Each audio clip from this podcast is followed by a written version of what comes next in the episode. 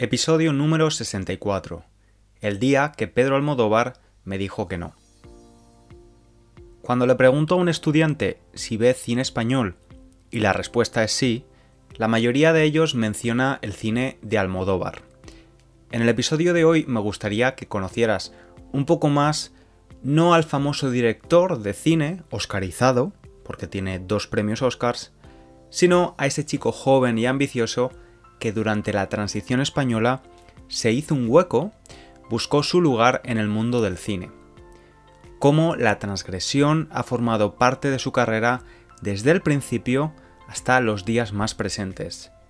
De hecho, hace unos días, la red social Instagram tuvo que disculparse por censurar el cartel promocional de su nueva película, donde aparece el pezón de una mujer lactante con una gota de leche materna. En definitiva, quiero que conozcas al Almodóvar más humano, al hombre detrás del director de cine de fama internacional. También te contaré por qué hace algunos años Pedro Almodóvar me dijo que no cuando tuve la oportunidad de hablar con él. Antes de empezar, te recuerdo que puedes leer la transcripción del episodio, pero también hacer un pequeño test de comprensión y estudiar el vocabulario nuevo que vas a aprender gracias a las flashcards que he preparado. Todo ello lo encontrarás de forma gratuita en www.spanishlanguagecoach.com. Si además te gustaría estudiar con mi curso online Español Ágil, curso para estudiantes de nivel intermedio, te aviso de que las inscripciones se abren de nuevo el martes 14 de septiembre. En esta segunda edición del curso hay una gran novedad, porque no solo trabajamos con el modo indicativo, sino que también vamos a trabajar el subjuntivo.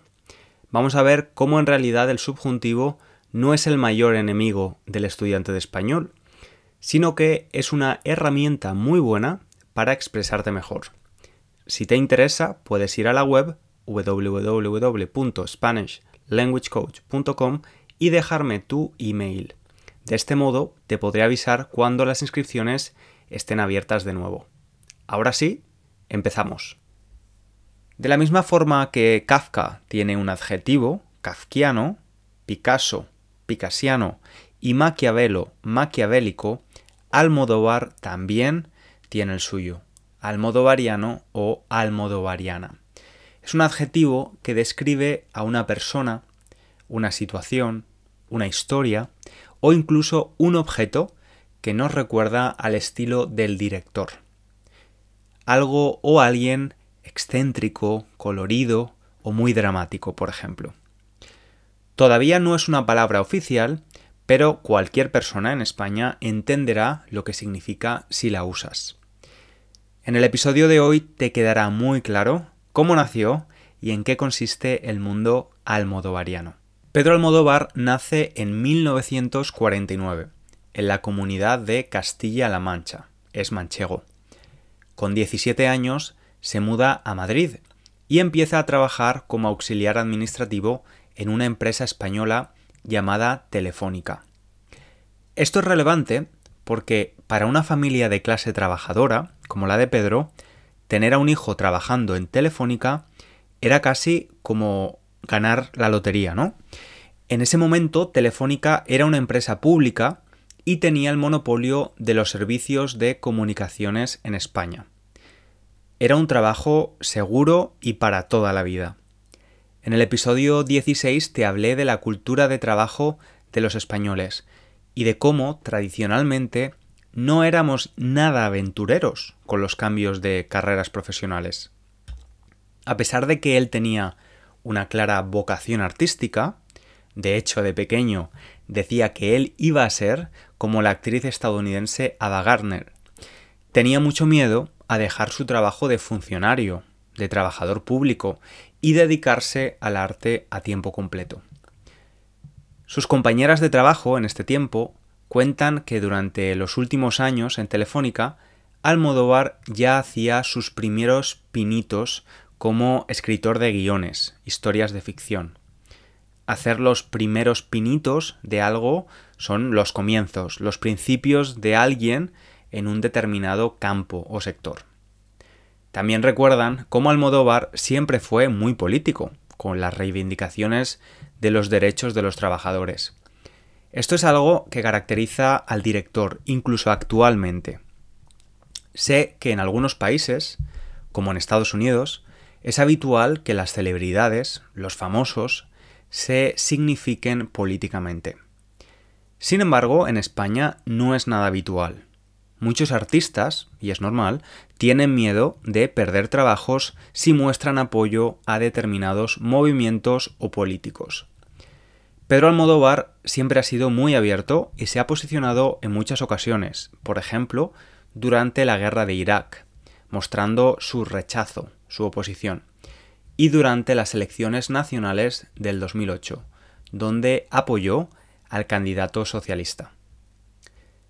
Te decía que a Almodóvar siempre le corrió el arte por las venas, y aunque la mayoría de personas lo conocen como director, él también tuvo experiencias como actor e incluso cantante. Tenía un grupo muy popular, un grupo llamado Almodóvar y McNamara. Me gustaría decirte cuál era el estilo de este dúo, pero la verdad es que es indescriptible. El contexto en el que este grupo nace es la movida madrileña, un movimiento social y cultural en la capital de España, a principios de los años 80. España es finalmente un país democrático y una parte de la sociedad más joven quiere explorar la libertad en todos los sentidos.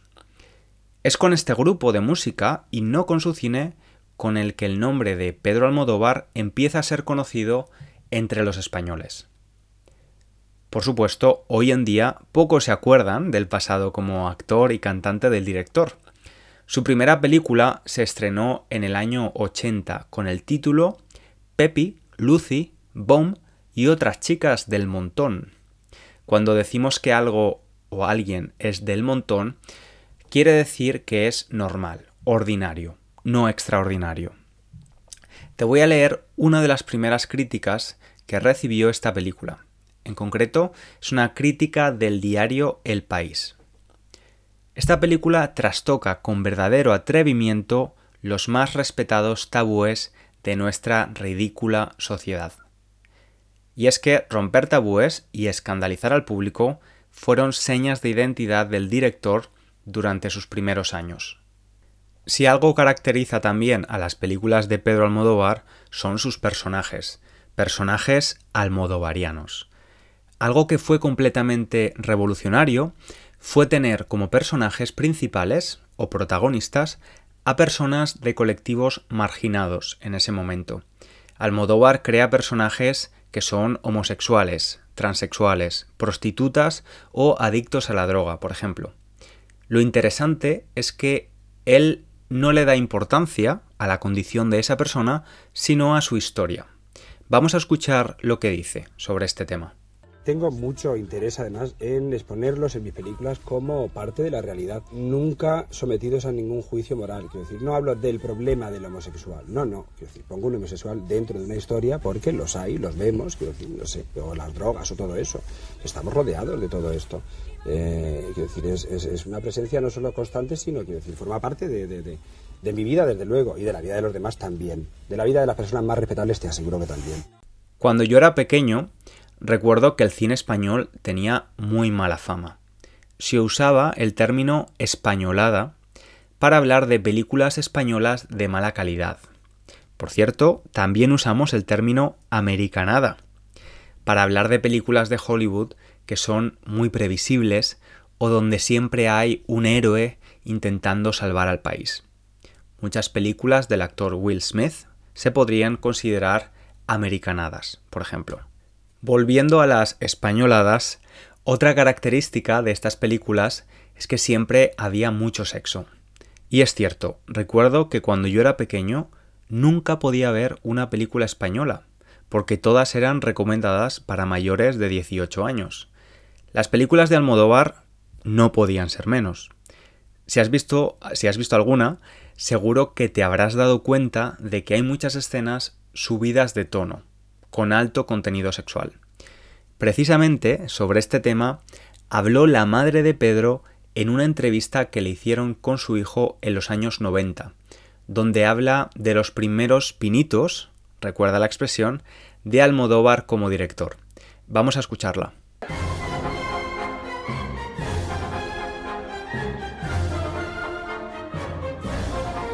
Al principio eras muy guarro. Mamá, eran los 80, ¿cómo que era muy guarro? Me decían las vecinas. Tiene mucha cama. Las películas de tu hijo tienen mucha cama. Y yo veía que a ellas no les agradaba. Y decía yo, qué vergüenza cuando mis vecinas vean todo esto, por Dios. En esta entrevista, la madre de Almodóvar lo llama guarro, sucio, en el sentido de mostrar la sexualidad de una forma clara y natural. Cuando estaba documentándome para preparar este episodio, he visto varias entrevistas de la madre de Almodóvar. Y ahí te das cuenta de algo. Su madre es una gran fuente de inspiración para su cine. Su madre es un personaje muy almodovariano. Es la representación de la mujer española resiliente, que ha vivido una posguerra y una dictadura.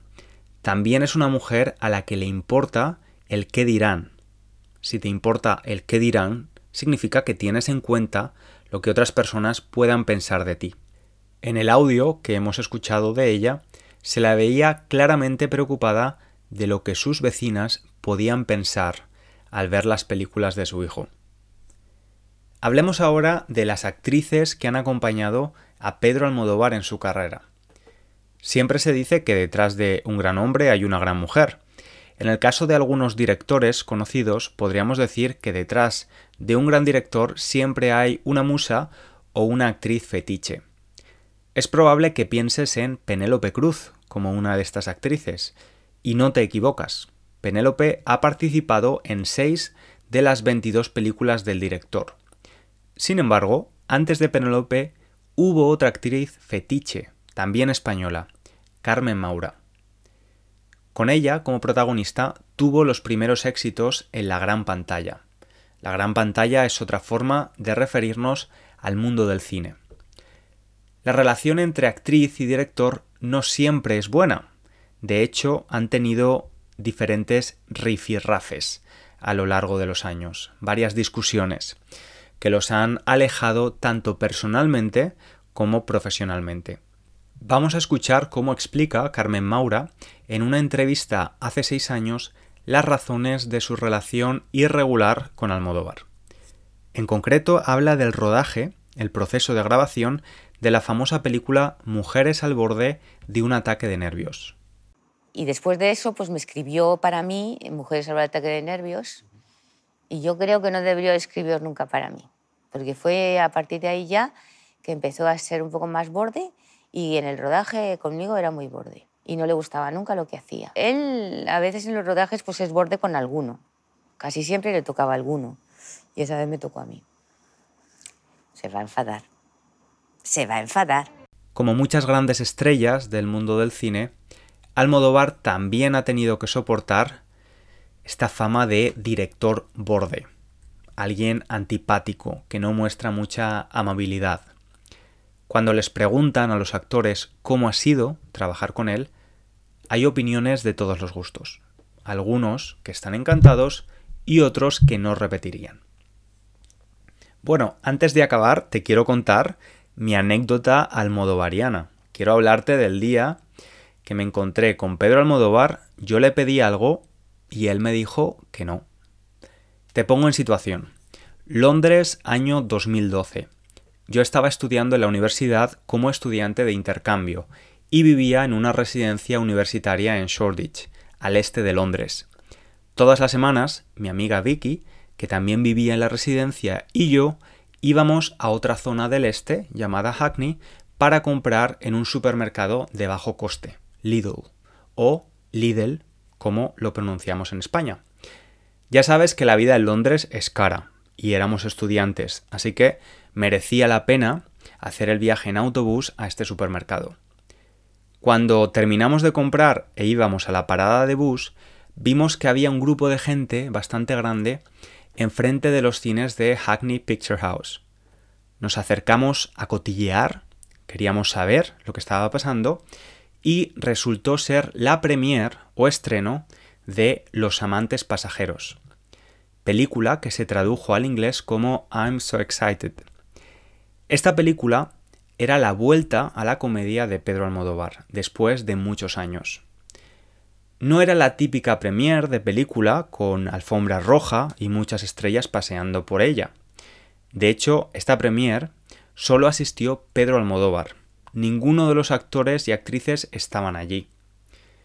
Cuando lo vi aparecer, le pregunté a mi amiga, Vicky, ¿quieres que le pida entradas para ver la película? Dando por hecho que iba a ser muy fácil, que iba a ser pan comido. Me acerqué al director y le empecé a hablar en español, lo que llamó su atención. Le conté que estaba estudiando en Londres, que era un gran fan suyo y que me encantaría poder entrar a ver la película. Él me lo agradeció y me dijo muy educadamente que eso no era posible porque la sala de cine era muy pequeña y el estreno era para la prensa y para los invitados. Y aunque no entrara a ver la película, tuve la oportunidad de hacerme una foto con él.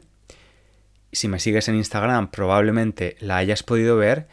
Y la verdad es que, con perspectiva, no entrar a ver la película fue lo mejor que nos podía haber pasado. Primero porque veníamos del supermercado y llevábamos dos bolsas con carne y pescado y hubiera sido un poco raro entrar al cine con ellas. Además, esa película en concreto es mi menos favorita de Almodóvar. Si nunca has visto nada de Almodóvar, puedo hacerte una recomendación. La piel que habito. En esta peli, la banda sonora, la música, es espectacular y el argumento muy, muy, muy almodovariano. Espero que hayas disfrutado del episodio y hayas podido aprender. Si quieres asegurarte de recordar el vocabulario nuevo, recuerda usar las flashcards que he preparado.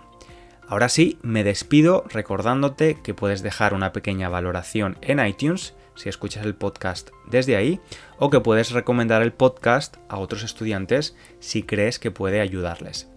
Te deseo una buena semana y te espero en el próximo episodio. Te mando un abrazo grande.